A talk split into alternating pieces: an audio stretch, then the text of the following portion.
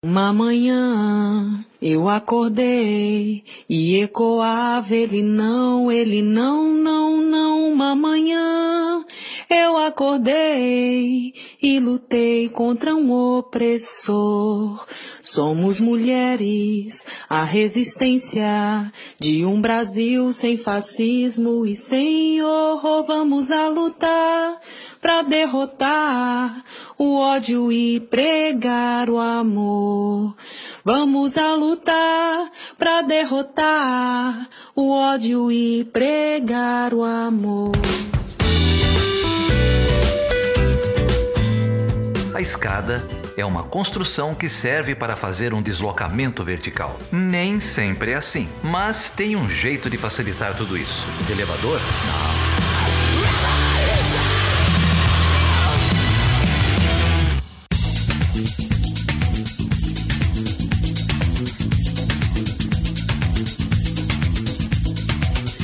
Bem-vindas, sejam bem-vindos a mais um episódio do Chutando a Escada.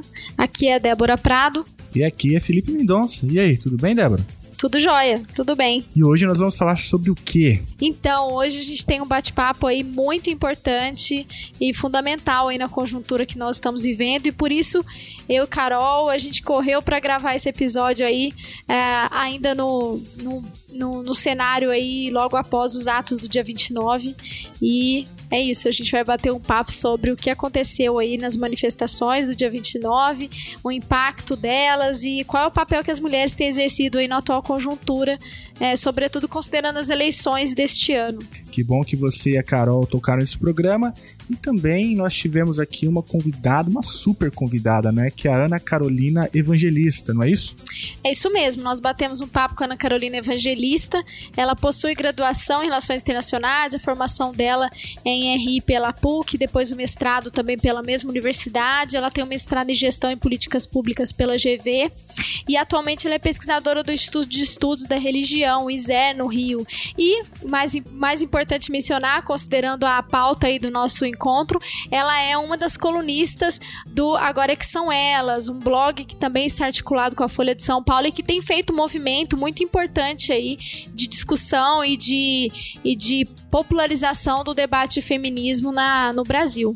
Aliás, Débora, me ocorreu aqui que a Manuela Micro já esteve aqui, não é? Falando, inclusive, Agora é que são elas, é lá o Chute 07. Então, quem quiser conhecer um pouco mais sobre esse movimento, eu recomendo fortemente que escutem a Manuela Micros. É isso mesmo. E no calor aí do, dos atos do dia 29, ainda com a emoção é, que todas as mulheres e os homens que puderam participar desse evento sentiram naquele dia, aperte o play e ouça com a gente aí uma discussão e uma reflexão que nós fizemos com a Ana Carolina sobre os atos e sobre o ele não. E olha só, gente, nós tivemos a honra de contar com correspondentes do Chutando a Escada.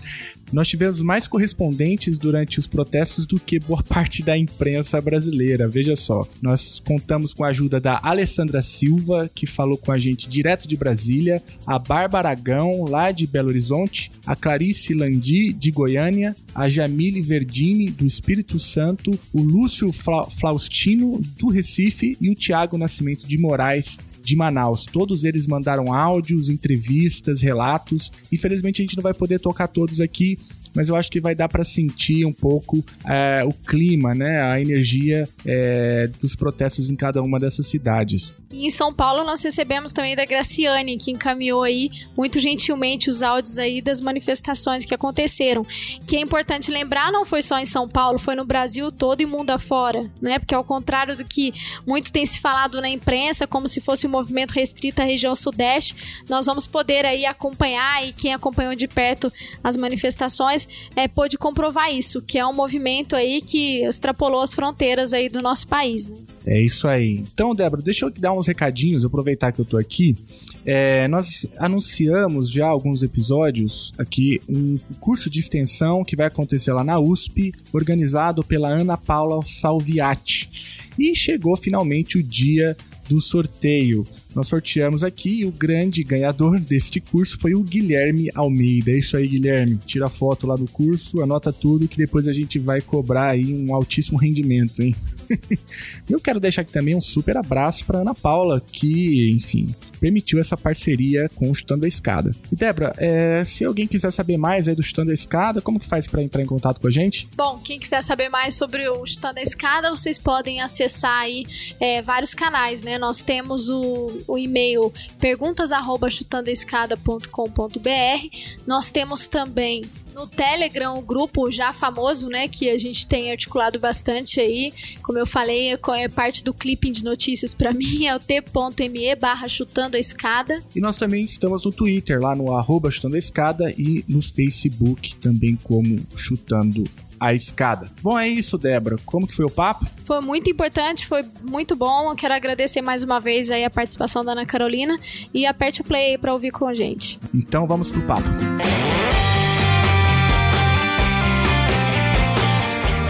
Eu tô aqui com uma das líderes da manifestação contra o Bolsonaro de Goiânia. Oi. Olá, companheirada. Boa tarde. Nós encerramos agora às 13h30 um lindo ato com 20 mil mulheres em Goiás dizendo que ele não.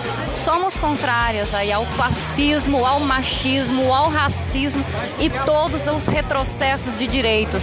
Não admitimos que essa lei, essa emenda constitucional 95, que retira direito das mulheres, que isso, que isso ainda continue. Queremos a revogação. E infelizmente o Coiso foi um dos únicos candidatos que não é, votou pela revogação. Então, todos os retrocessos de direitos, da reforma trabalhista aos direitos das mulheres, é, nós temos ele como inimigo de classe, como inimigo de gênero, como traidor das mulheres do Brasil. Então, hoje, as mulheres estarem na rua em Goiânia, em Anápolis, em todos os, os estados do Brasil, em todos os estados do Brasil, significa a unidade das mulheres contra o machismo, o racismo, o patriarcado e o capitalismo. É por isso que nós estamos aqui todas unidas em defesa da vida e nós achamos e nós defendemos que o amor vencerá. O amor vence o ódio. Qual foi a sua impressão sobre as pessoas que vieram? Mulheres jovens, velhas, negras, brancas, crianças? Mulheres de todas as idades, mulheres de várias organizações, mulheres de vários credos, mulheres de várias culturas, mulheres pobres, negras, desempregadas, médicas, advogadas, jornalistas, estudantes, crianças, mães idosas, deficientes, conscientes, críticas e organizadas. Hoje nós tivemos um dia lindo, expressivo em que as mulheres unidas vão mostrar nas ruas e nas urnas que ele não nos representa.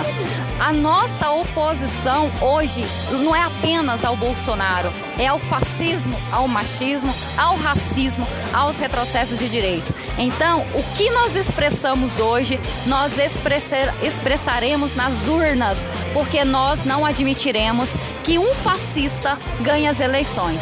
Então, é por isso que nós estamos organizadas aqui. Mais alguma coisa que você tem a dizer? e que as mulheres, a partir de hoje, sempre elas continuarão nas ruas. Continuaremos nas ruas, não apenas no 8 de março, não apenas na primavera, no inverno, no verão, em todas as estações, em todas as injustiças e violações. Em todas as estações, em todas as injustiças, em todas as injustiças e violações.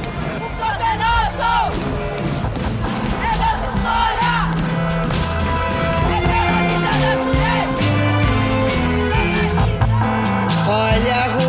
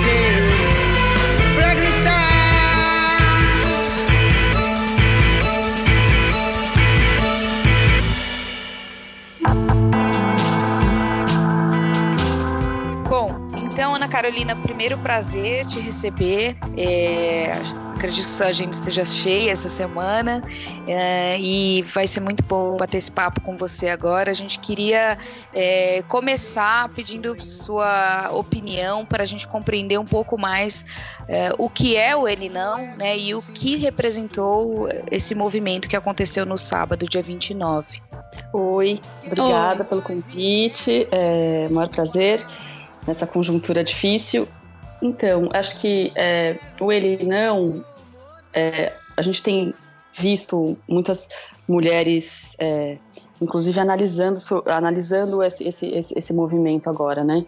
É, enfim, uma, tem algumas camadas importantes para a gente olhar para ele. A primeira, de, a primeira delas é a descentralidade, a, a, a forma autônoma e e não direcionada, como, esse, como o movimento conseguiu aglutinar forças, mobilizar vozes, reunir mulheres.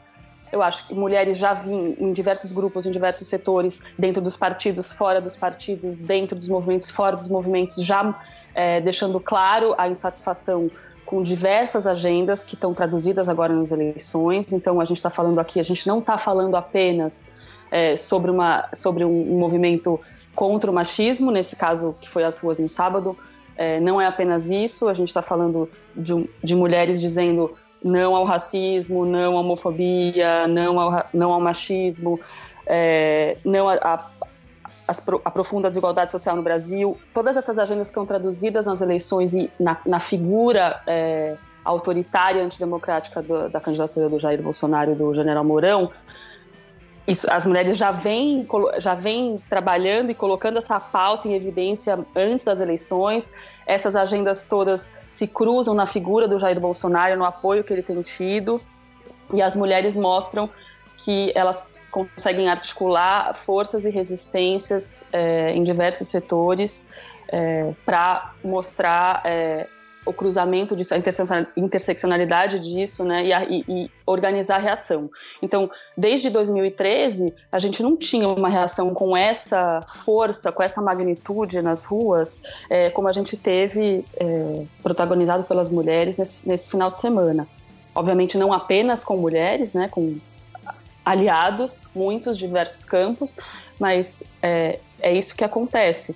Então, também já se mostrava, os números já mostravam o papel da eleitora mulher, né, das mulher, da eleitorada que, que se fala é, nessas eleições, o, o, registro das insatisfações e o número de indecisas entre as mulheres. É, e foi um debate que, inclusive, muitos candidatos com, começaram a focar suas suas comunicações e suas propagandas e, e seus posicionamentos para o eleitorado feminino. É, e, e quando a agenda vai ficando cada vez mais clara por parte da candidatura do Bolsonaro, a agenda de opressão, de repressão, é, é, né, como eu disse, machista, racista, homofóbica, as mulheres se organizam é, para dizer, ó, a gente tem o que dizer, é, a gente já vem fazendo isso antes, então agora nessas eleições a gente vai a gente vai deixar isso mais claro, vai levar pessoas para as ruas, isso aconteceu em todas as cidades com força é, e foi isso que aconteceu. A gente olha pela, pela, pelas análises de quem estava na rua, que também ao mesmo tempo foi uma maioria de, de mulheres que já eram contra o Bolsonaro, né? É, mas o, a importância disso, a importância de é, levar para as ruas essa, essa discussão, essa, essa resistência com força, é, tem o seu valor em si. E foi um movimento que se espalhou aí mundo afora, né? A gente vê, na, na principalmente no Face, onde esse movimento é, aconteceu e acontece, que a gente teve aí mais de 20 países, foram 63 cidades aí do mundo inteiro que, que registraram manifestações importantes em, em espaços simbólicos de, de capitais aí de outros países e, e cidades importantes gritando esse ele não, né? Então deu uma visibilidade também para saiu muito na imprensa é, internacional o, o sábado e acho que isso foi foi importante para para expor né, mais esse movimento para além da, da mídia nacional, que aliás fez uma cobertura como se esperava patética, né? Não, eu só queria comentar um pouco assim para contextualizar, né? É, quem, quem, quem assistiu mais TV e acompanha menos as mídias sociais que ficou por fora, eu acho, muita coisa, né? Como a Carol mencionou. É, que, que esse movimento, né, que nós tivemos aí um, um o movimento Mulheres contra Bolsonaro no, nas redes sociais, no Facebook, hoje são 3 milhões e meio de mulheres, né? E elas organizaram esse movimento junto com outros coletivos. Então o ato foi marcado para o sábado do dia 29 e como a Ana Carolina mencionou aqui, é, centenas de milhares de mulheres ocuparam as ruas para dizer não ao fascismo e em defesa da democracia, né? Então, acho que é, é muito mais uma discussão é, de candidatos, assim, nessa eleição, né? Não é uma candidatura que está em jogo, né? É um projeto político quase fascista, para não dizer o mínimo, né? Então, é, eu queria só contextualizar essa questão para a gente também pensar é, o, como isso está inserido num contexto mais amplo, né? Porque assim como no Brasil, o Brasil não está sozinho, né? Tem a, na, acho que vocês devem ter visto na Folha de São Paulo um texto que a Nancy Fraser ela dividiu com, com a brasileira Mayra Cota, né? E elas vão mencionar isso, né? Assim como no Brasil, o Brasil não está sozinho entre os países que vivenciam o sucesso eleitoral de projetos políticos quase fascistas, né? E as mulheres brasileiras também não estão sozinhas nesse movimento de resistência, né? Então, por todo é mundo. exatamente isso. Aí eu queria que você comentasse também, Ana Carolina, e já de antemão, né, te parabenizando aí pela, pela iniciativa que vocês têm no, dentro da Folha, na coluna agora que são elas. Para quem não leu, recomendo fortemente, né? Eu acho que é um espaço importante, necessário. Inclusive a Manuela escreveu com a Antônia, né, um, um epílogo uhum. sobre o, o, movimento, né, ele não. E aí a gente queria saber um pouquinho o que que você pensa a respeito disso, sobre essa não só a repercussão, né, que a Carol mencionou a repercussão ao redor do mundo, como como, como o Brasil está inserido num contexto mais amplo, né? Isso, acho que acho que só voltando um, um ponto, como você comentou, do, do, texto da Nancy e da Maíra Cota, é, e que a Antônia e a Manuela reforçam esse ponto, é justamente isso. São as mulheres na linha de frente, as mulheres na linha de frente para sofrer esses, é, é, essas, enfim, opressões atuais do, do, mundo atual e as mulheres na, na linha de frente dessa, dessa resistência. É, então, é, é, é um movimento de, de, de mulheres é, dizendo é, temos poder e queremos estar é, e queremos ter estar nesses espaços onde essas decisões são tomadas, né? Não é só não é só uma reação a esse momento eleitoral, é uma coisa que vai que, que segue que extrapola essas eleições. E acho que é essa que é a importância de olhar para o movimento ele não nesse momento.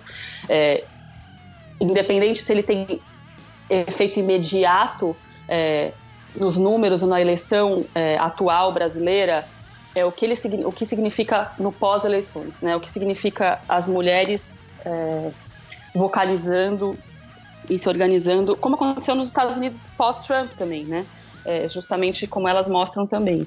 É, então isso é uma coisa. A outra coisa que você perguntou sobre a, a repercussão, não foi isso sobre a, a como isso tem sido repercutido, é o que a gente viu, que você falou, né? Na imprensa nacional, na TV, televisão aberta, isso teve uma pequena cobertura, ínfima cobertura, é, e nos telejornais de, te, de televisão aberta tam, também. Então, é, isso tem um impacto muito, muito forte.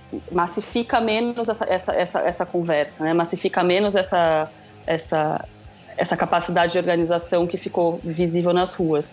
A internet e, e diversos é, mecanismos de comunicação mais descentralizados, mais independentes, repercutiram isso com muito mais força do que a televisão aberta, é, que deu, que na, a gente estava falando aqui, né? No Jornal Nacional deu quatro minutos para o que foi a reação no sábado as, nas ruas e três vezes isso ou quatro vezes isso a cobertura da, da alta do candidato Jair Bolsonaro do hospital e desmentindo as acusações da ex-mulher dele é, que fez que ela fez na, naquela semana.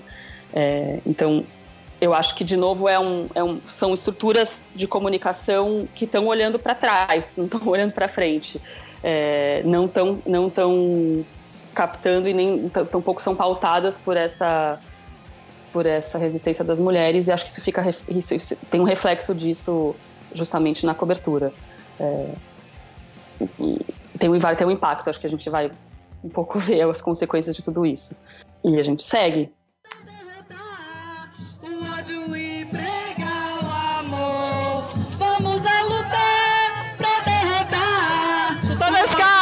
Vocês estão ouvindo, o Brasil inteiro tá tocando. É o hino contra o fascismo na Itália.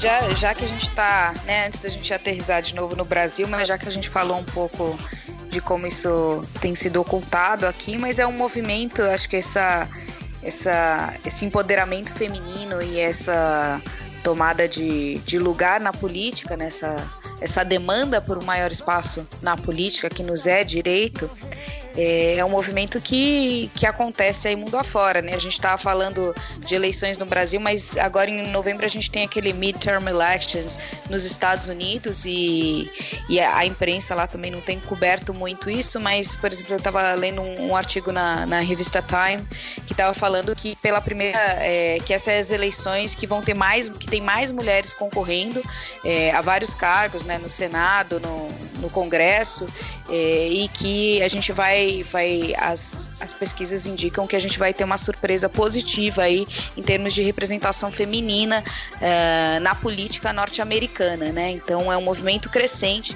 que a gente viu é, sendo empoderado, principalmente com a vitória do Trump, né? Então logo após a vitória a gente teve aquela marcha das mulheres e, Uhum. e elas continuam na luta, né? Dois anos depois, acho que isso de certa forma dá uma certa esperança, né? Embora o Trump tenha ganho as eleições, é, as mulheres se mobilizaram e continuam, elas não perderam a. não era uma coisa só pontual, né? Acho que isso, é, essa perspectiva das eleições agora desse midterm nos Estados Unidos sinaliza bem o quanto esse movimento se consolidou, né? Que veio para ficar as mulheres quererem conquistar seu espaço na política.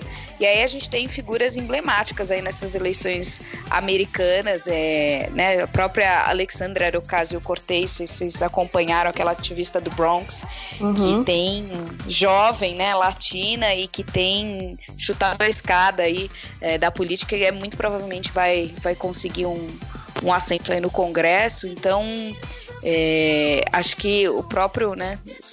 Estranho falar isso, mas os Estados Unidos nos mostra que há esperança sim para esse movimento e que a gente não deve limitá-lo a essas eleições, né? Ao contrário. E pegando esse gancho, só já que eu tô nessa na correspondência internacional aqui, também no, na, na Europa, onde a gente vê essa onda de, de populismo, de nacionalismo, inclusive dando um spoiler aí, o próximo episódio, eu e o Felipe, a gente é, vai falar justamente com isso, nosso entrevistado Gianni aí da UF, né, a gente gravou sobre o fascismo na, na Itália e vai discutir um pouco essa conjuntura na Europa, mas a gente, é, o ano que vem vai ter eleições no, no Parlamento Europeu e começou já uma campanha aí que chama Yes We Can Gender Campaign, é, que são as mulheres se mobilizando para aumentar sua representatividade na política europeia. E lá a média é de 30%, né? As mulheres ocupam mais ou menos 30% dos assentos no Parlamento Europeu, o que pra gente seria um sonho chegar lá. mas tem esse, esse movimento, essa campanha que já está se mobilizando na Europa justamente para aumentar a representatividade feminina. né? Então acho que a gente não está só nessa corrente e isso, é, de certa forma, dá muita esperança.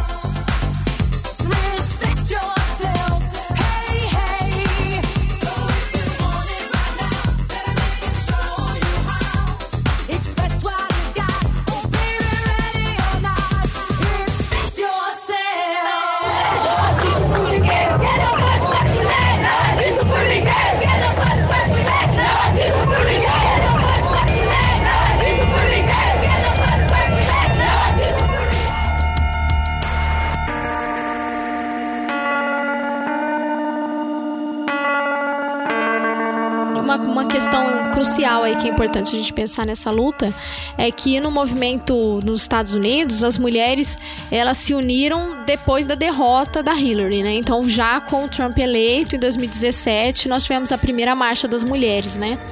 E elas tomaram a, a- no dia da posse elas tomaram Washington e o que a gente identificou nos Estados Unidos no, no momento da campanha foi mais um, um racha entre as mulheres progressistas. Então, a gente teve uma divisão ali entre as mulheres progressistas que apoiavam Bernie Sanders e aquelas que apoiavam a Hillary, porque a Hillary é, era vista e ela é mais mainstream, né, do que o mais centro.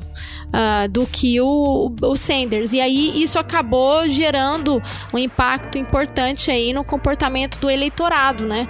É, para além dessas questões, né? Para além existem outras questões também que eu acho importante a gente falar aqui sobre o Brasil, trazer essa discussão para cá. Eu quero saber a opinião da, da Ana Carolina também sobre isso. Mas é, aqui no Brasil a gente se colocou antes. A gente, o movimento começou com força antes das eleições. Acho que esse é, uma- é um ponto importante para a gente levar em consideração, né? Porque as mulheres tomaram as ruas aqui no Brasil ainda agora nesse período de campanha eleitoral, né? Diferentemente do que a gente viu nos Estados Unidos, né?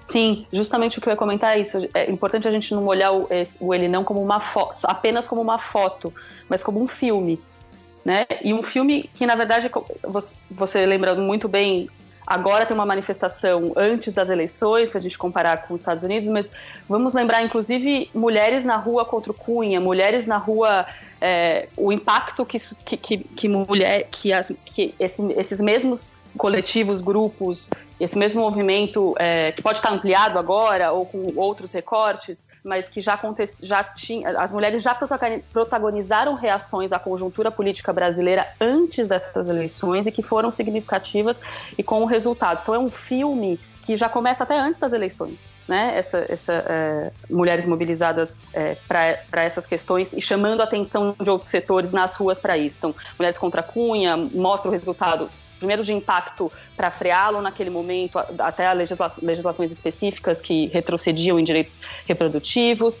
Se a gente olha exemplos mais locais, né, não nacionais, mas mais locais específicos, por exemplo, a mobilização das mulheres contra a candidatura do Pedro Paulo no Rio de Janeiro, é, que tinha acusações de violência doméstica gravíssimas, era o candidato do Eduardo Paes e sequer foi para o segundo turno pela primeira vez.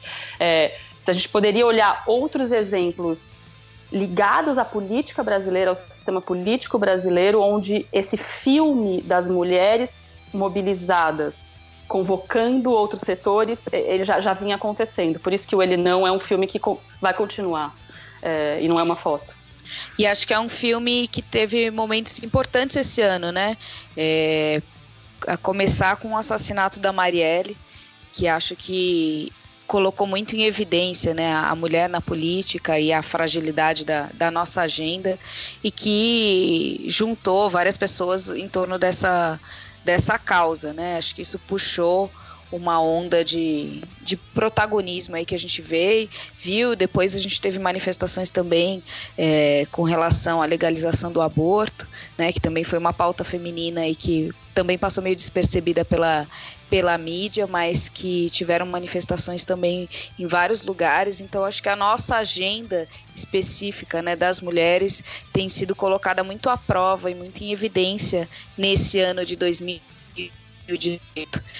E acho que que, como você falou, é um filme que tem que continuar, independente do resultado desse episódio, né? Talvez seja um seriado, é, independente do resultado desse episódio, que venham novas, novas temporadas, né? Dessa luta sempre, sempre em frente e, e protegendo esses direitos, né? A gente tem debatido muito aqui é, as nossas conquistas e, e sempre quando a gente fala sobre elas, é, sempre fica claro que são resultado de uma trajetória de muita luta.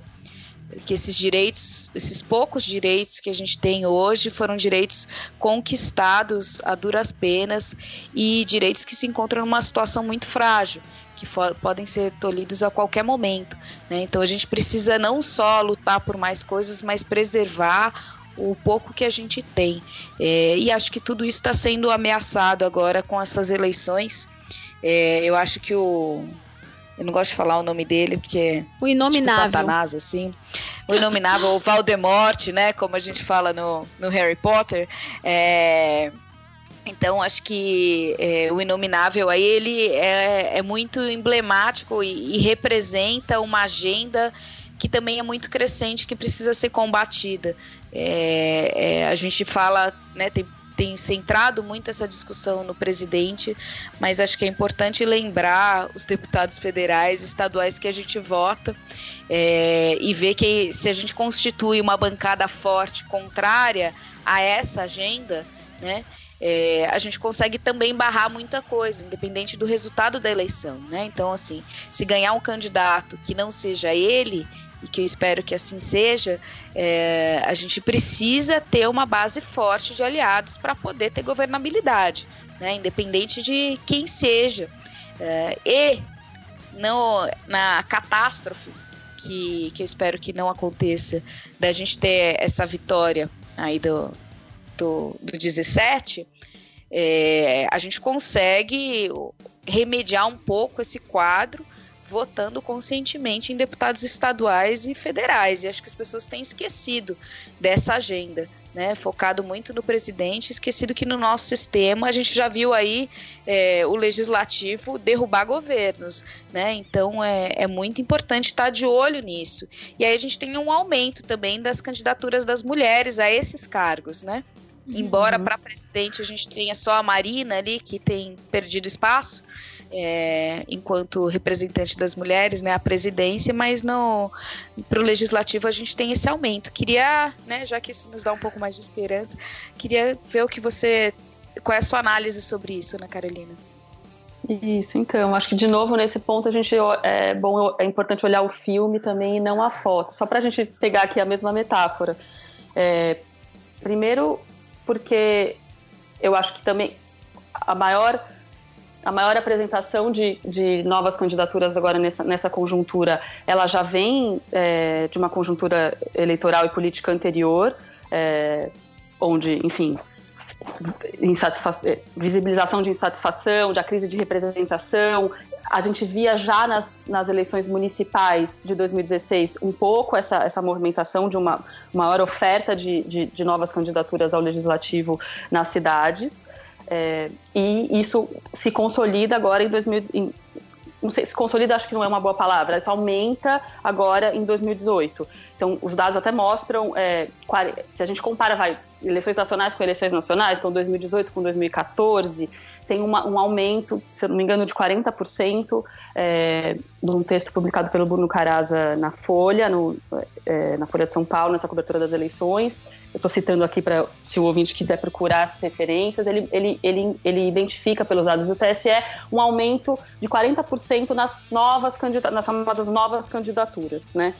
É, isso em si, isso é um dado importante para a gente é, identificar uma maior mobilização, um maior interesse, isso, isso apenas isso não vai identificar, não vai, quero dizer, não vai resultar é, numa agenda necessariamente mais progressista ou que, né, porque essa, essa, esses novos nomes também podem ter agendas é, mais conservadoras. Então, acho que é só, só não, o, o, novo nome em si só apenas não diz, não diz isso, mas só para é, olhar o filme de novo, então é um filme que já vem vindo E, de- e aí, infelizmente, nestas eleições, é, eu acho que o sistema está ainda mais fechado, né? Muitos analistas têm mostrado isso, e quem acompanha é, regras do sistema político, eu tenho feito isso há muito tempo, é, identificam, comprovam é, esse fechamento. Então, é um sistema que está ainda. As regras impossibilitam essa troca, vai essa, reno, essa, essa, reno, essa renovação. Então, talvez a gente tenha, possivelmente a gente tenha um, um índice ainda maior de reeleição e de, e de não troca, né, de não renovação neste momento. Mas, de novo, a gente precisa olhar o filme, porque a oferta, essa oferta, esse interesse aumentou e isso tende a crescer e, é, e se manter para as próximas eleições. Então, a gente não vai poder decretar a derrota da renovação só olhando a foto de 2018, até porque a gente não pode olhar só a foto é, dos eleitos a gente, e, eleitas, a gente vai ter que olhar a foto também de candidatos e candidatas e olhar isso como um filme. É, então, acho que nessa perspectiva, e aí sim, aumentaram, aumentaram mulheres, acho que pela primeira, mas de novo as regras, infelizmente a gente vai ver que nos partidos, se a gente olha no geral, claro que se a gente olha cada partido, a foto muda um pouco, mas no geral, fica dentro da cota dos 30, da tal cota dos 30%. Eu chamo de tal cota porque, na verdade, a lei diz que é 30% para um único gênero. Ou seja, a gente até poderia ser uma cota inversa, né? Poderia ser 30% de homens e 70% de mulheres. A gente, a gente nunca fala isso dos debates. Mas, enfim, de qualquer forma, os partidos estão lá, male male, cumprindo essa cota. É, alguns extra, é, extrapolam. Então, gente- isso até é uma foto melhor do que 2014. É, se a gente olha a distribuição, aí se a gente olha a distribuição do fundo eleitoral, é uma catástrofe, gente. Apesar da, apesar da, da lei é, também exigindo esses 30%, a gente já vê que isso não está sendo cumprido. É, se mantém as candidaturas laranja em alguma medida, né? As candidaturas laranja aqui que são são é, candidaturas colocadas aí para cumprir essa cota pelos partidos é, e que, e que, que não- não ganham nenhum voto e não tem nenhum apoio, porque elas estão ali só para cumprir a cota. De qualquer forma, o que eu quero dizer é, de novo, é a, é a história do filme. Então, ainda, tem, ainda temos esses problemas, tanto na distribuição é, de recursos intrapartidários, fora dos partidos, é, mas a, a mobilização e o engajamento é, de novas vozes, novos corpos querendo estar na política institucional aumentou.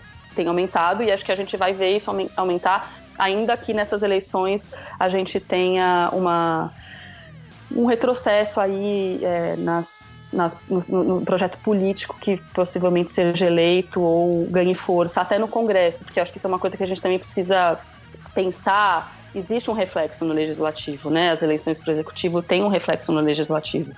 É, então, podemos até ver novas caras no Congresso Nacional, mas talvez também novas caras ligadas a um projeto é, mais conservador.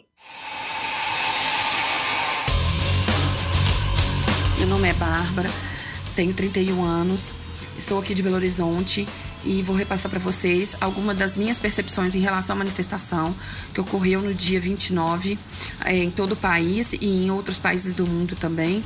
E aqui em Belo Horizonte, eu posso dizer que a manifestação ela teve um número grandioso de pessoas, apesar de não ter sido muito divulgado pela mídia. A divulgação ocorreu sobretudo pelas redes sociais e em mídias independentes, mas a gente pôde perceber que o volume de pessoas que aderiu à causa e que estava lá presente era grandioso. É, percebemos que não se tratava de um movimento somente de jovens, haviam pessoas de todas as idades. Inclusive, eu tive contato com professoras né, da rede municipal, da rede pública de ensino, as quais se propuseram a ir para a manifestação. Elas têm em torno de 50 anos e se deslocaram até lá em virtude de estar lutando contra o fascismo, contra o autoritarismo. Para elas era um, um marco importante. Elas destacaram que estavam muito felizes de poder participar e ver tantas mulheres unidas, né? E homens que apoiam a causa também contra essas ideias que estão sendo divulgadas, esses discursos de ódio. Aqui em Belo Horizonte a gente viu que a manifestação ocorreu tranquilamente, havia um pluripartidarismo, sobretudo com os partidos de esquerda, né, obviamente, que engendraram aí as pautas, mas é, havia pessoas se manifestando de diversas formas. Haviam times, né, que levaram suas bandeiras, torcidas, pessoas de grupos do Avante, de, do movimento de Sem Terra, representantes de outros movimentos sociais aqui, das mulheres negras, de jovens negros, né? Ficou bastante democrático e teve um viés bastante de discussão política. As pessoas estavam conversando, eu percebi que as pessoas conversavam numa tranquilidade muito grande, mesmo tendo partidos diferentes, né? Talvez não votando no mesmo candidato, mas respeitando a opinião alheia, né? Que hoje e muitos deles discutindo é o medo da perda da democracia, da, da liberdade de se poder falar e expressar suas ideias, né, e proclamar os seus direitos. Mas valeu a pena participar desse movimento. Eu espero que Belo Horizonte, para além dessa eleição, consiga trazer outras pautas para discussão, que os espaços sejam um espaço de pluralidade, que é o que a gente precisa, né, de construção. O Bolsonaro não pode hoje ser o nosso candidato, apesar que a gente tem que discutir também outras esferas né, da política. A gente foca muito no presidente nesse momento, porque ele que é o representante maior, mas senadores e ou- outros políticos também estão em voga aqui em Belo Horizonte, né? Porque a gente hoje tem a Dilma e o Aécio como os mais votados. Infelizmente, a pauta fica muito restrita, é somente esses dois partidos, né? Porque a gente precisava ter outras ideias. Então, é isso. Eu gostaria de agradecer de poder participar e me colocar à disposição sempre que for possível para um debate construtivo, para mostrar também é, que nós policiais estamos apoiando é, a esquerda, tem policiais com diversas vertentes políticas, né? Normalmente o pessoal acha que a gente é de direita e que está ligado ao autoritarismo, mas hoje a gente está com uma percepção diferenciada.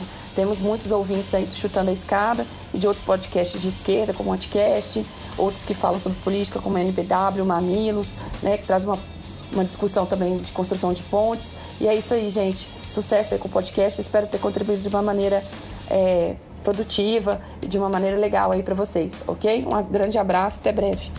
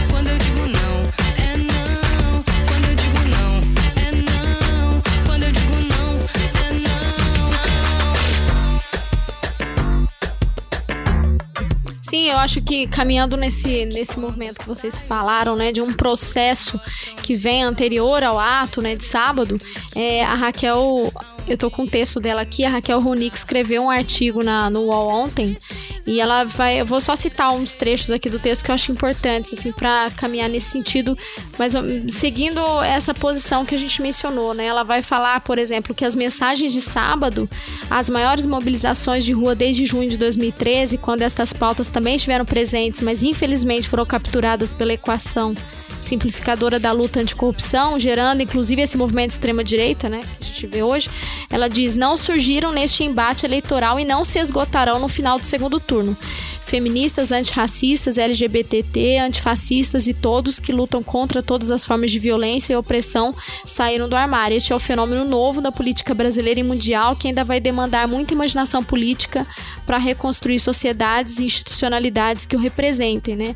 E aí ela vai dizer que é apenas o começo, né? Então, eu acho que, que vai para além, né? É, embora, né, ela mesma começa o texto dizendo que a imprensa, sobretudo a televisão, né, colocou a manifestação do último sábado como se fosse uma semelhante ao que aconteceu no período do impeachment, né? É um fla-flu eleitoral, né?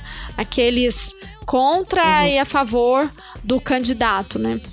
Mas ó, o movimento ele é muito maior do que isso, né? Nossos atos reuniram mais de centenas de milhares de pessoas, né? Em São Paulo, no Rio, em todos os lugares do mundo, em vários lugares do mundo, como a gente falou.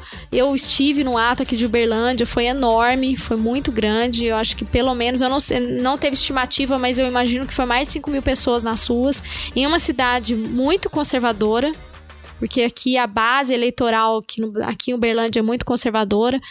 Enfim, eu acho que é um movimento, como vocês falaram, é um processo, né? É um processo que não vai acabar com essas eleições, né? Ele é um processo que é, é- é a primavera, né? Eu vi vários textos falando sobre a primavera feminista. Eu acho que é, são as mulheres se colocando, né, contra manifestações é, de ódio e violência como resposta para a política, né? Como tem o Uhum. livro da Esther Solano, né? O ódio como política. Porque é esse movimento que a gente tem vivendo, que a gente tem enfrentado aqui, vivenciando no Brasil, né? É, para além, é, um- é uma candidatura que não tem pauta. É uma candidatura que traz consigo só discurso de ódio. Né? Discurso Uhum. de ódio que flerta com, com autoritarismo, né? De, é, ao ponto de afirmar que, que não importa o resultado eleitoral e, enfim, não vou respeitar as eleições. Então é disso que a gente está falando, né? É, é- é- então eu acho importante a gente colocar também, né, que esse movimento, como vocês falaram, ele é um movimento que já começou antes do ato do dia 29, mas ele, é um- ele está em processo, né? E, e é um movimento que tende a ganhar mais corpo e mais força ao longo do tempo. Sabe o que eu tava pensando hoje de manhã antes da gente gravar? É, o quanto vale a sua liberdade, né? É, a gente tá muitas dessas muitas pessoas que, que votam né, nele optaram é um voto contra o PT, né? E, e de certa forma eu até entendo é, esse desgosto e essa decepção e, e essa oposição, né? Que em certa medida uma oposição é sempre saudável para a democracia, mas até que ponto as pessoas estão dispostas a abrir mão dos seus direitos civis, dos seus direitos políticos, das suas liberdades que foram conquistas muito maiores e muito mais amplas do que é o PT ou do que é a esquerda e abrir mão desses direitos humanos em prol de um voto de, de oposição como você falou, num candidato sem absolutamente menor coerência. Né? Basta olhar a trajetória dele e ver que o cara não fez absolutamente nada. E o que ele fala é só merda. Então, assim, é alguém que é um político falido, né? É um político incapaz, é, inefi- absolutamente ineficiente, mesmo na sua própria agenda. Ele não conseguiu fazer nada dentro da sua agenda. O que, de certa forma, é um acalento né? Porque se ele é tão incompetente, a tendência é que enquanto presidente ele seja tão ou mais incompetente quando ele assume um cargo ainda mais importante do que o que ele já ocupou. É, então, provavelmente ele não vai conseguir colocar em prática o que ele defende, assim como ele não conseguiu nesses 30 anos, né?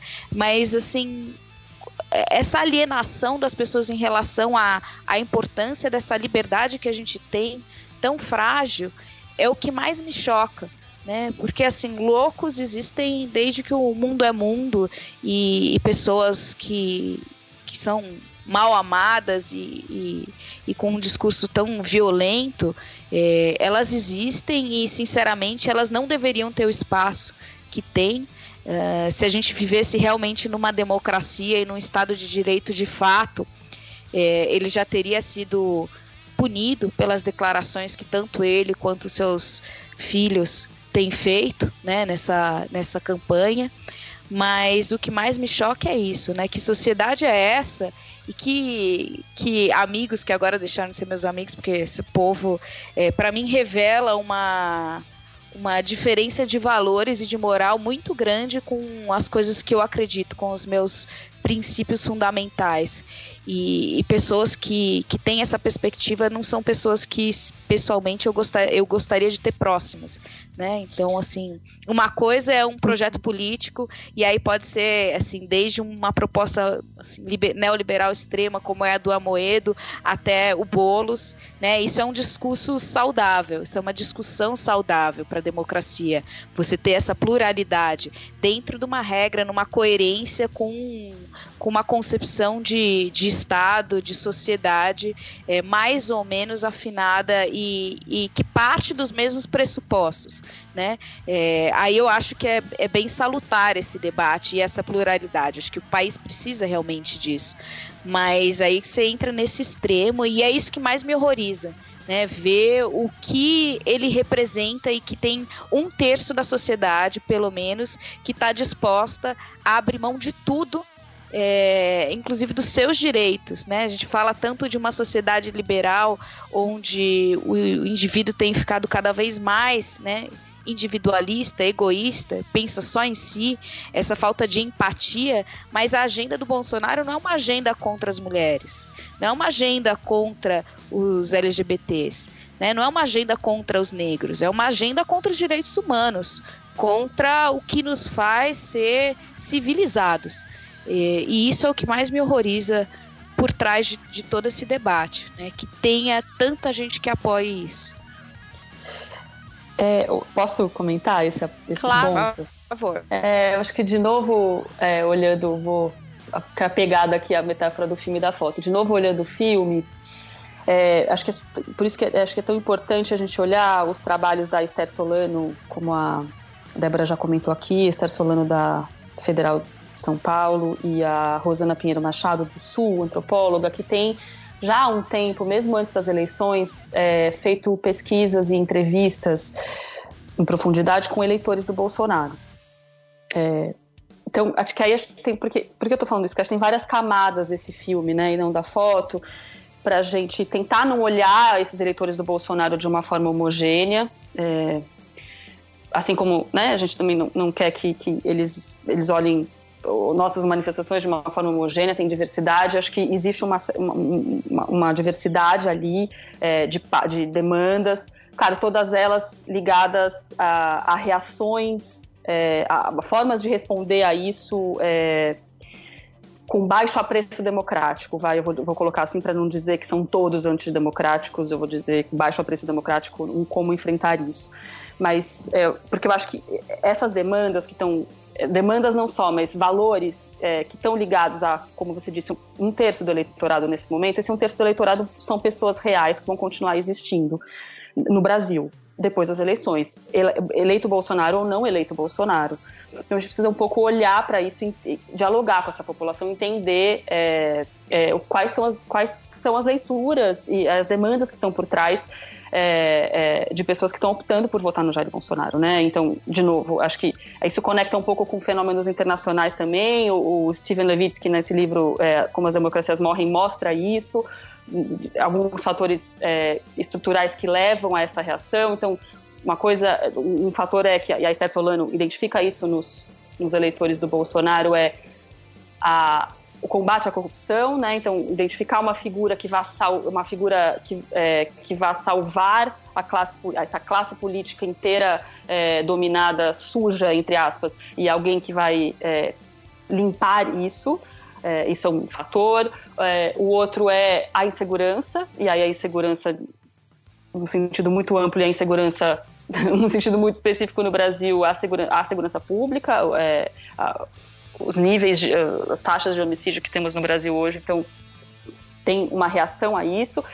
E sem muito refletir, sem muito entender se a resposta que ele vai oferecer vai levar mais segurança ou não, ou não segurança, a fala dele, clara, direta, é, lacradora, né, entre aspas, para instalar a ordem e o controle, vem como uma resposta a isso, e tem uma parte do eleitorado que reage a isso com base no medo e não com base é, numa perspectiva de futuro. É, e sim, é, é, parcelas da população que são é, é, de, de direita e que se dizem assim, se autodenominam de direita, é, é, com orgulho, ab- absolutamente legítimo isso, obviamente, e que agora encontram um espaço, dizem essas pessoas, né? Afirmam assim, eu tenho um espaço na sociedade, eu sou ouvida, esses, esses, esse candidato, esses candidatos falam a minha língua, eu posso me manifestar. É, então, só para a gente tentar ver camadas aí desse eleitorado, pra, porque a gente vai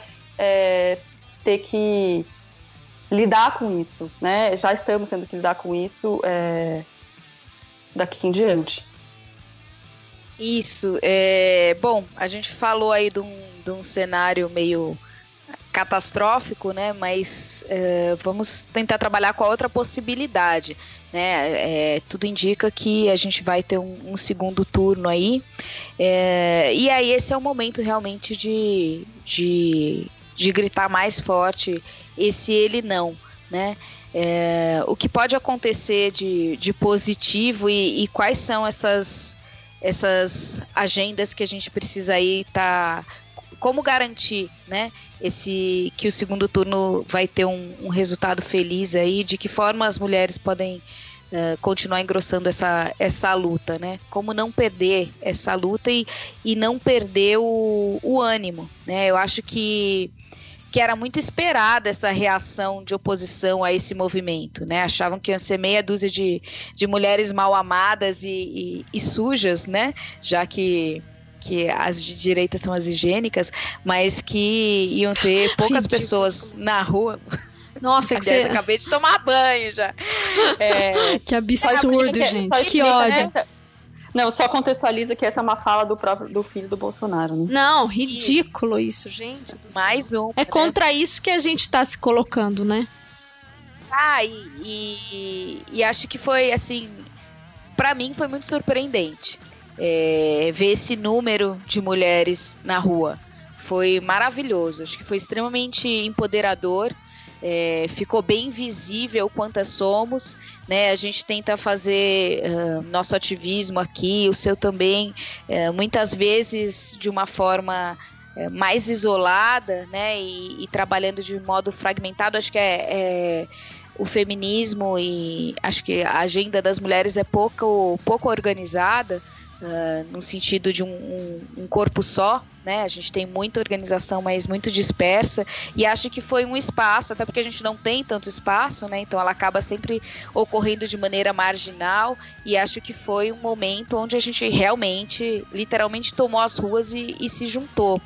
E, e ver o grande número que nós somos, né? Porque eu vi até algumas notícias aí falando da marcha do Ele Não, os eleitores contra, né? Acho que é importante situar que, embora o apoio dos homens, o apoio dos LGBTs seja sempre extremamente bem-vindo e fundamental para esse momento, é, esse foi um movimento organizado pelas mulheres, né? É, as protagonistas são as mulheres, é, com seus aliados.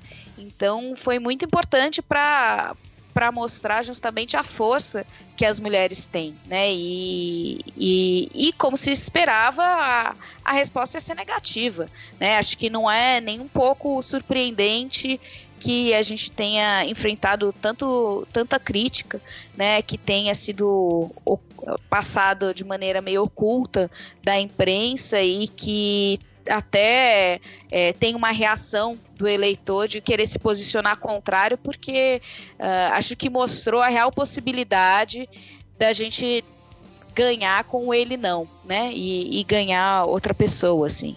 E acho que esse medo fez com que quem não tinha se posicionado ah, fizesse um voto de reação também a essa possibilidade de de uma reviravolta aí nessas eleições, né? Positiva para o nosso lado. Então acho que, eu não sei, eu tô, eu tô otimista.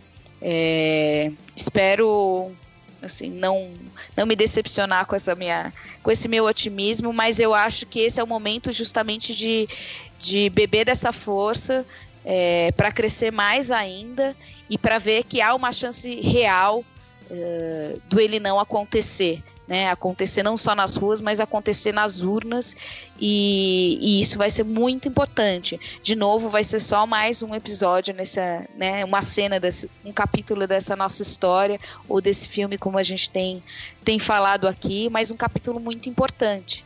Então, é, aliás, vão ter outros protestos nesse sábado, não é isso? Vocês estão acompanhando? Como é que tá? Sim, esse, sim nas vésperas das, do dia das eleições, né? Sim. Isso. Segue, Isso. segue essa mobilização. Acho que, de novo, por isso, né? De novo, reforçando esse seu ponto final e o nosso ponto do, do tal filme. é, exatamente por isso, acho que continua essa mobilização. E essa mobilização vai continuar no pós-eleições.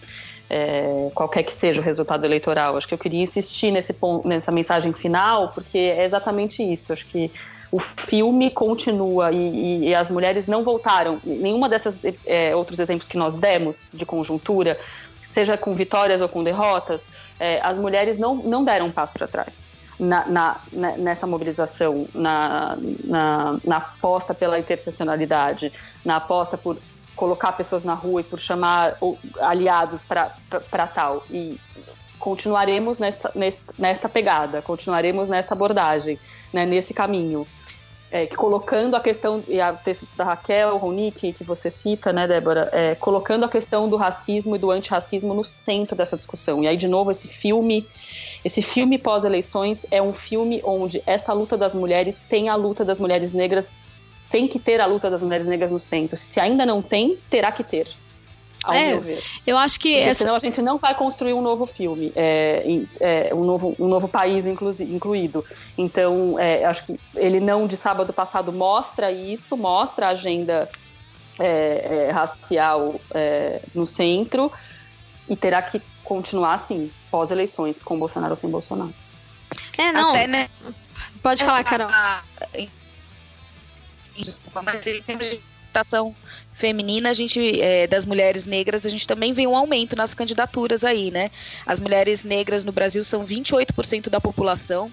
é, então, quase esse um terço aí que a gente estava falando, é, mas só 2% do, do parlamento, né? Então a gente está precisando desesperadamente aumentar essa, essa representatividade e, e como você falou, acho que com junto com ele não, embora seja um movimento de união, a gente vê várias agendas estando representadas aí e, e das mulheres negras. é, você lembrou muito bem, é uma agenda que precisa também ser, ser reforçada. Nós não vamos aceitar que o nosso direito de existir, o nosso direito de amar, o nosso direito de lutar seja interrompido por qualquer um, nem por qualquer uma.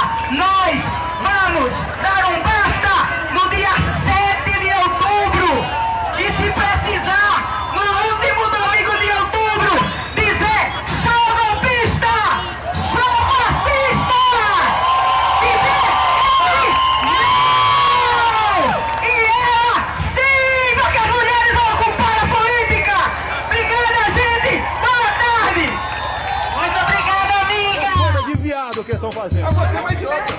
Você é ignorante.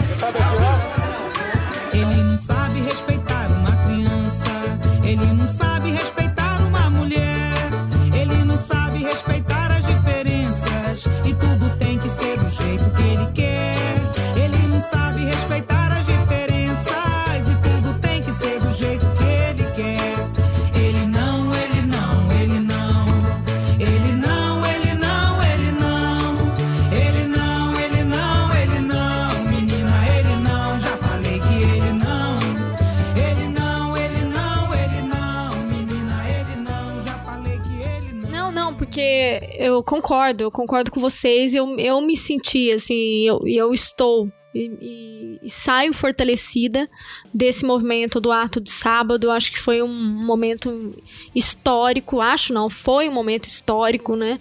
A revista Piauí tem um, artigo falando foi histórico, foi importantíssimo, menos para TV, né? E aí o texto que a Manuela Miklos e a Pellegrino escreveram agora na Folha vão, vão discutir justamente isso, né? Como a televisão não não tentou minimizar, né? Tentou ah, não dar importância e a gente tem que tomar cuidado, né? Com ó, agora já temos o movimento de fake news das fake news, né? Umas fotos ridículas comparando, né? De grupos de extrema direita dizendo que os atos eh, no Largo da Batata não eram daquele momento, que a foto no Rio era do Carnaval e é óbvio que fica evidente, dá para você fazer análise das fotos e verificar, mas olha a que ponto chegamos, né? Mas é porque também nós temos uma elite no Brasil que flerta com o autoritarismo. Né? que flerta e ou, fle, ou flerta ou fecha os olhos, né? Então é, um, é uma direita, muitas vezes, né? ah, Uma parcela da sociedade que banaliza esse discurso de violência, de autoritarismo, de questionar a confiabilidade das eleições, de não reconhecer a legitimidade das urnas, como nós tivemos na última eleição também. Né? Ah, em que o, o candidato, no caso o Aécio, derrotado, questionou as urnas e fez aquele estardalhaço para depois ficar, obviamente, provado que não tinha nada errado, que a Dilma foi eleita com legitimidade, foi eleita pelo povo. Então a gente tem um movimento, é uma guerra, né, gente? Nós estamos em guerra. É uma guerra para tentar desconstruir o movimento, né? Para de tentar desconstruir esse processo. E eu acho que eu me senti, e eu acho que as mulheres devem se sentir fortalecidas nesse processo. Agora, somos muitas, não estamos sozinhas, mas há um longo ca- caminho para percorrer, né? Eu acho que o que a Ana Carolina também mencionou é sobre a questão das mulheres negras. A gente tem uma discussão importante de interseccionalidade, que, que é um tema, né? Um conceito que nós já fizemos um episódio sobre isso. A gente já tem discutido a questão da interseccionalidade em vários outros momentos, mas a gente discutir também que ah, não dá pra gente olhar só pela questão de gênero e pensar, inclusive a conjuntura nacional, né? Ah, o gênero ele tem ditado grande parte do debate, as mulheres, em sua maioria, mesmo com a pesquisa, né, que saiu agora mais recente, né? ah, o, o eleitorado feminino é aquele que é muito mais reativo, né, ao, ao, ao Bolsonaro, ao inominável. Depois eu vou retirar isso. Mas as, as eleitoras dizem, dizem que não votariam nele de jeito nenhum, né? Mas aí a gente tem também as, as várias opressões, as várias camadas, né? Então a gente tem a questão de gênero, mas nós temos também a questão da raça e a questão da classe. Então, é, eu vou, a gente vai colocar esses textos que nós mencionamos aqui no, no episódio para as ouvintes e para os ouvintes, mas eu me recordei, por exemplo, do texto da Nancy Fraser, que foi publicado agora recentemente, quando elas dizem, né, a Nancy Fraser e a Mayra Cota, elas vão dizer ao final do texto que existe uma pequena parcela né, ah, de, de, de mulheres que, que se beneficiam em alguma medida, apesar de sofrerem com, com, patriarcali, com patria, o sistema patriarcal, né, elas se beneficiam em alguma medida com seus privilégios, né, então isso também a gente tem que levar em consideração, né, é, que é uma discussão também que envolve classe social, né, elas vão colocar aqui, olha, as relações de gênero e a distribuição desigual dos papéis sociais e dos privilégios entre homens e mulheres são parte dessa crise. E não, desculpa, não é esse trecho. Eu vou, eu vou achar aqui o trecho e, e vou incluir depois. Mas quando elas vão falar sobre como existem parte do eleitorado feminino que acaba ah, se beneficiando da, da situação, né? Por conta das opressões é, que permeiam a questão de gênero. Mas eu acho importante a gente pontuar, né? Que o movimento do Ele Não e os movimentos das mulheres, não só aqui no Brasil, mas ao redor do mundo, é um movimento de defesa da democracia, de, de dizer não à violência, né? Então aqui em Uberlândia, por exemplo, nós saímos com rosas na mão. Achei isso muito simbólico, né? Porque nós temos um discurso violento, agressivo por parte deste candidato e o que as mulheres vão dizer é justamente que o, o caminho não é esse ódio, não é, não é essa cultura de ódio, de violência. Então, assim, eu tô, eu, eu tô muito. Eu concordo com a Carol, eu tô bastante otimista, assim. Eu acho que a gente tem que continuar na luta e eu acho que. Diferentemente do que nós vimos nos Estados Unidos, embora nós temos as midterms agora e, e nós tivemos um, um- uma candidatura recorde de mulheres, né? De mulheres progressistas, que é importante falar, né? Ah, no caso do Partido Democrata, nós tivemos várias candidatas agora que estão concorrendo e que têm grande chance de ocupar espaços que antes eram é, restritos a, a partidos conservadores, né? Ao Partido Republicano, sobretudo. Mas é, aqui no Brasil a gente tem, a gente está no momento chave, né? Porque esse processo começou e ele vem com força antes do, antes do primeiro turno das eleições, né? Falando da questão conjuntural. Mas para além da conjuntura eleitoral, nós temos também toda uma luta que é histórica e que vai permanecer. Mas eu acho que é importante a gente colocar, né, que foi foi é muito bem-vindo, né, esse movimento acontecer nesse momento, né, que antecede aí um período eleitoral que que pode, mas que não vai, porque eu, eu vou lutar por isso e a gente sabe que nós também, mas que pode e que tem feito um esforço para eleger um candidato totalmente despreparado, né? já que você está falando aí de preparo de candidato, é, no vamos, não sei, sugiro a gente sair um pouco de parar de falar um pouco dele e de repente analisar o que a gente tem também aí de, de propostas, né? É, o, UOL, o, o UOL publicou naquela página lá, Universa, publicou um comparativo de propostas relacionadas às mulheres no plano de governos presidenciais. Vocês, ah, eu viram vi. isso? Não? É bem legal. É bem interessante. Eles criaram um indicador aqui e avaliaram questões como trabalho, eh, segurança, feminicídio, saúde, maternidade política, né? Então separaram a agenda das mulheres nesses temas. Eh, e aí, vamos, vamos lá. Eh, segundo esse indicador aqui, quem tem mais propostas relacionadas às mulheres distribuídas ao longo desses temas todos eh, é o Ciro Gomes, com 38 propostas, seguido pelo Boulos, com 27. Depois a gente tem o Haddad, com 17. Marina, com 9. É, e aí vem os outros, né? O, o Inominável tem duas e os outros candidatos têm uma proposta só. Óbvio que a gente precisa olhar o teor e o conteúdo dessas propostas, né? É, quantidade não é necessariamente qualidade, mas no caso ah, deles a gente vê é, pouca coisa. Então, acho que é importante conhecer essa agenda.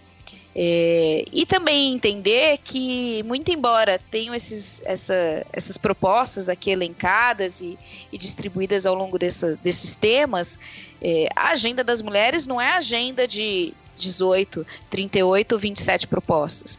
Né? A, a gente não pode colocar, volta um pouco que a gente bate na tecla aqui, é, que nós não somos uma agenda separada tudo que diz respeito ao Estado, tudo que diz respeito à sociedade é sim é, relacionado às mulheres, né? Então todo projeto econômico, todo projeto de segurança, todo projeto político, independente de fazer menção às mulheres ou às crianças, e aí eu acho engraçado sempre porque, por exemplo, creche é sempre relacionado às mulheres. Né? Nunca é um tema relacionado à sociedade em geral ou que se incluiria numa agenda para homens. Né? Então tem essa, essa divisão de tarefas aí que a gente debate tanto aqui se faz presente quando se, se classifica o que seria uma proposta relacionada às mulheres num plano de governo. Mas é, é muito fundamental olhar para a proposta. para os planos de governo desses candidatos que estão aí e escolher o que a gente se sente mais representada. Né? É, a gente está falando nessa polarização, ah, mas é importante conhecer seu candidato ou a sua candidata a presidente e ver se você gostaria de viver naquele mundo e não no mundo do outro, né? Mas se é aquele o, o país que você gostaria de, de criar. E aí eu volto, olhar para o deputado estadual, olhar para o deputado federal, é, porque esses têm muito poder eles ah, que estão espaço né, dessa, dessa rixa né, para para crescer sem, sem precisar debater muito. Vamos lembrar que 49% do atual Congresso é composto por pessoas que têm um parente político, né? É, então a gente tem essa, essa cultura aí de, de eleger parentes ah, simplesmente pelo sobrenome que é bem perigosa, né? É, a gente tem aí uma bancada de, de evangélicos que tem crescido também. A gente tem a bancada dos ruralistas que tem crescido. é, então tem a bancada da bala, né? Então tem que olhar bem para o que a gente também engrossa de caldo para essas, essas bancadas que têm agendas muito específicas, né? E ver se a gente também se sente representado por elas ou não. Mas, de qualquer forma, é, eu acho que a gente está num, num bom momento, né? É, também acho que seria extremamente eh, utópico e, e inocente acreditar que, que esse movimento em três meses no Facebook eh, iria revolucionar ou vai revolucionar tudo de, uma, de um dia para outro, né? É, é um movimento que vai crescendo e, e que a gente só não pode perder esse timing. É, e mesmo que a gente conquiste agora um ele não, acho que vem outras conquistas pela frente que a gente precisa continuar na luta. E a reação é sempre, sempre clara, né? A gente tem um aumento, basta olhar para outras agendas, como a própria agenda dos LGBTs, né? A conquista de mais direito e de mais espaço é, público por eles vem seguida de um uma crescente homofobia também, né? Da mesma forma das mulheres. Gente vê o crescimento da violência, do feminicídio, muito embora as mulheres estejam mais empoderadas. Então, como todo movimento que rompe com o status quo e que desafia relações de dominação, são seguidas por uma reação violenta de quem ainda detém o poder, de quem ainda domina. Né? Porque não vão querer perder essa posição de privilégio. Então é óbvio que esse movimento vai vir é, acompanhado de uma repressão por quem domina. Né? É, só que somos muitas, somos fortes e, e juntas a gente consegue reverter esse jogo, talvez em, em muitas décadas aí pela, pela frente, mas, mas o importante é fazer movimento sempre para frente e avançar, né? É, acho que era isso que eu tinha para falar. Olá a todos e todas. Meu nome é Lúcio Flauzino Júnior, é, falo do Recife, onde participei dando um apoio para as mulheres da Marcha das Mulheres Unidas contra o Inominável. Vou chamar Inominável porque não dá para falar, é, chamar pelo nome de uma pessoa que atenta contra a democracia, contra as liberdades individuais, que faz afirmações que defendem o fim de uma conquista de anos e anos de várias pessoas que passaram, que sofreram, que foram torturadas. E estive presente na, nesse movimento que aconteceu na região central do Recife. E segundo a organização do evento, contou com a participação de 30 mil pessoas, cerca de 30 mil pessoas, entre mulheres e homens de vários partidos. Foi um movimento bastante bonito e significativo, porque houve espaço para é, pessoas de vários partidos, de vários movimentos poderem subir no trio elétrico, fazer seus discursos, as pessoas reagiam, tudo aconteceu na maior tranquilidade. Não houve nenhum intercurso grave, nem em, dentro do movimento, nem com as pessoas de fora. Foi um movimento bastante bonito, conseguimos parar o centro da cidade por um tempo, chamar a atenção das pessoas, o que é, gerou uma comoção muito positiva, inclusive os motoristas e cobradores de ônibus das avenidas que ficaram fechadas, quando viam o movimento passar, é, se manifestavam, falavam ele não, levantava a mão com o punho fechado e apoiava o movimento que estava acontecendo. Então você vê que existe um, uma resposta muito grande da sociedade, é, de todas as classes sociais, a, todo mundo dando apoio às mulheres, às minorias oprimidas, às pessoas que são vítimas desse discurso de ódio do inominável. É, e, pelo visto, a gente está bastante otimista de que, no fim das contas, é, a democracia vai vencer. Queria agradecer a oportunidade de poder ajudar o pessoal do Chutando a Escada, esse podcast do caralho. Acompanho sempre, estou ouvindo bastante e aprendendo bastante também ouvindo vocês. Muito obrigado e estamos aí à disposição para o que der e vier, pessoal. Valeu a oportunidade. Triste, louco mar será qualificada ela Segue receita tal, a receita cultural do marido da família. Cuida, cuida da rotina. Só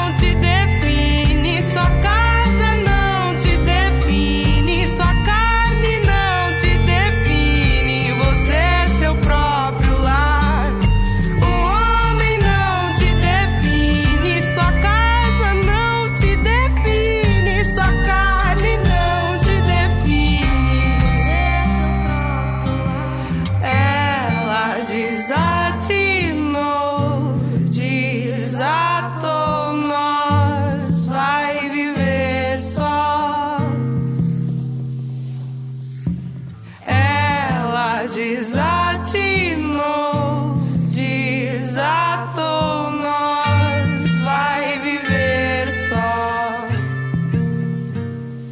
Bom, eu vou, vou falar um pouco sobre. A gente está fazendo essa gravação para problematizar e, e, pontuar um momento importante, né, do, dos atos do, do dia 29.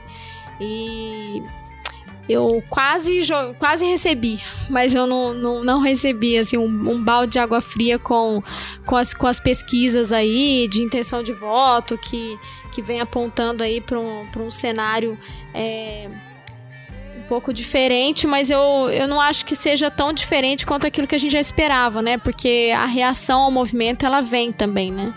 E a gente tem outras variáveis importantes para considerar né, na conjuntura atual, no, no, no debate eleitoral, para além dessas questões e pelo movimento é, que foi feito das mulheres. Né? Mas é, eu acho importante a gente mencionar a força desse movimento e, e, o, e o, assim, foi o que a Carol falou. A gente vencendo essa etapa, tem outras questões importantes que vão entrar na agenda, né? Como o debate, por exemplo, a respeito do aborto e outras questões vinculadas ao direito das mulheres.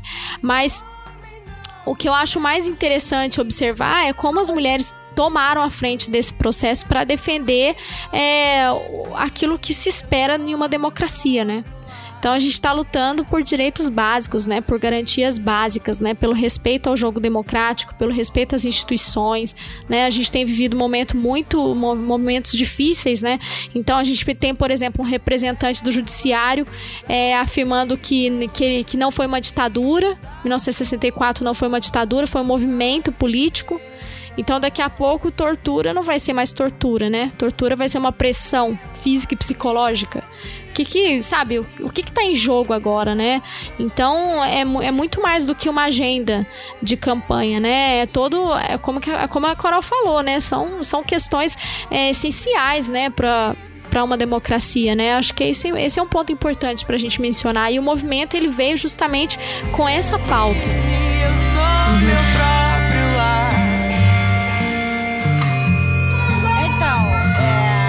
é, eu sou Flor de Ferreira, sou feminista, tenho 55 anos, tô na luta há uma boa jornada, né? É, para nós, é, organizar esse ato é mostrar é, para o Brasil, primeiro, que nós somos maioria nesse país. As mulheres decidem, basta elas quererem. Então, o que está acontecendo é que mexeu com uma, mexeu com todas. E aí nós não vamos aceitar. Nós não somos mercadoria, somos mulheres é, que temos direito, que precisamos ser valorizadas.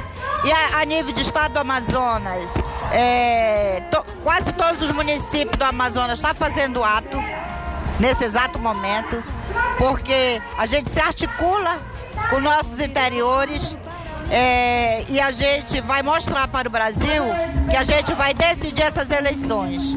Porque antes é, que todos pensem, as, as mulheres foram as primeiras que descobriram o que é a vida. Foi as mulheres. Então a gente precisa de respeito, acima de tudo respeito. Por isso nós articulamos esse ato aqui com mulheres de movimento, com mulheres que não é de movimento, com mulheres estudantes, professoras, advogadas, dona de casa, feminista, não feminista, são mulheres. São mulheres que precisam ser respeitadas. Nós enfrentamos cotidianamente o assédio. Eu convido todo mundo para a minha festa. Só não convido você porque você não presta. Eu convido todo mundo para a minha festa. Só não convido você porque você não presta. Quem sabe demais. E só, eu tô olhando aqui um- um- uma outra referência e, e para essa um pouco mensagem de final, acho que é isso que vocês duas já falaram alguns elementos. Primeiro, é importante né, deixar claro e ressaltar que não é, não é uma hashtag nem só um, um movimento de Facebook, né? O que a gente viu nas ruas é muito além disso e não é só o eixo Rio-São Paulo. É, muito pelo, né, e muito pelo contrário. Inclusive, o outro, o outro elemento aqui que a gente não comentou, mesmo o grupo do, de Facebook, que já está chegando em 4 milhões de mulheres, é, hackeado várias vezes, foi criado por uma, por uma mulher negra de Salvador. A primeira, primeira primeira mobilização no Facebook nesse sentido. É, e aí o que, o que a gente viu nas ruas é, é muito mais heterogêneo do que só o eixo do Rio-São Paulo. Então, qualquer amostra que a gente olhe, a gente vai ler algumas análises por aí, é, entendendo o perfil do ele não apenas a partir de entrevistas com pessoas em São Paulo, isso não vai traduzir o que foi o ele não, não vai traduzir o que é o ele não. É, que é muito mais diverso do que isso, como a gente falou aqui, e, é, e que segue, né? Não é uma, não é uma nenhuma mobilização começou nesse minuto, não e n- tampouco é algo que se, se- se- circunscreve, desculpe, só apenas à internet, né? É como todas essas outras referências aqui que a gente citou de outras é, pesquisadoras, analistas, é, é a política entre mulheres, né? É uma outra forma de fazer política, ou ele não mostra isso e vai continuar mostrando nas mobilizações que as mulheres é, vão, vão protagonizar.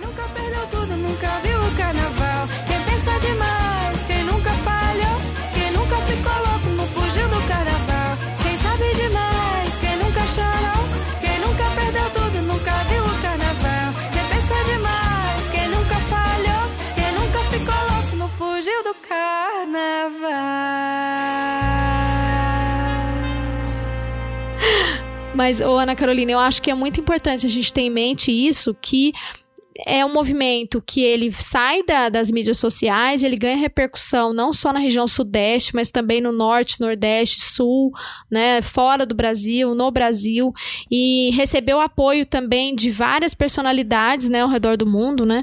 Então é um movimento que ganhou uma proporção muito maior do que aquela que era esperada inicialmente, né? E para além disso, é uma agenda que, que ela vai para além do debate eleitoral, né? Que vai além da discussão que é importante se posicionar agora, se colocar, mas superada a eleição, superada essa questão é, eleitoral agora no Brasil, a gente vai permanecer com essa discussão. Então eu acredito que esse movimento vai tender a crescer, assim como a gente tem visto em outros lugares, né? Como a gente mencionou aqui algumas reportagens que vão falar sobre isso, sobre como as mulheres têm se articulado na luta contra regimes, né? E contra movimentos é, de extrema direita, né? na Europa, nos Estados Unidos e aqui também na América Latina. Tortas, é lorota, o que mais tem? Se quem você defende não aprende, não entende, não enxerga um palmo à frente, não vai fazer diferente. Me interessa de quem seja, certas coisas não aturo. Os anos de caminhada, se não tem visão de futuro. Não adianta pôr no seguro, ideia frágil, fácil quebra. Prejuízo vem com juros, cobrado em outra moeda. Quem passa pano pra machista e racista se espalha. Protetor de fascista é fascista da mesma laia. Não adianta passar pano. Que o pano rasga, não adianta passar pano. Que o pano rasga, não adianta passar pano. Que o pano rasga, Protetor de pilantra, pilantra da mesma laia. Não adianta passar Puto a escada para quem acha que o ele não é apenas um movimento conjuntural ou eleitoral, apenas sobre essas eleições. Não, quero agradecer também a sua participação por ter te feito aí cair da cama pra gravar com a gente. E, e é, um, é, um- é um prazer mesmo tê-la aqui. Você muito nos honra aí com a sua presença. Achei que foi muito importante. Muito obrigada. O bate-papo. disposição para outras conversas é, sobre eleições e, e fiquem, assim, estou à disposição mais para frente para conversarmos sobre outros assuntos também. Combinadíssimo, então, Ana Carolina. Um grande Tá bom. abraço, viu? Um abraço Obrigada. para e parabéns também pelo, pelo movimento que vocês fazem com agora que são elas, que também é fundamental aí para discutir e para a gente tentar democratizar e, e mobilizar também e alcançar outros, outros setores, né, da sociedade para essa discussão tão necessária. Podem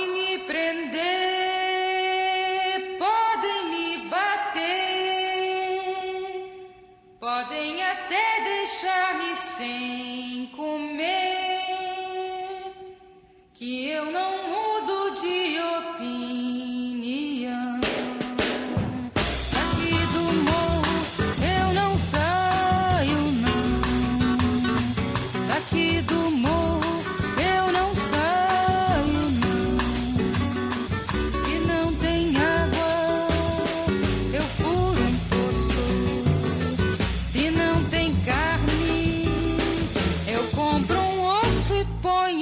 sopa e deixa andar.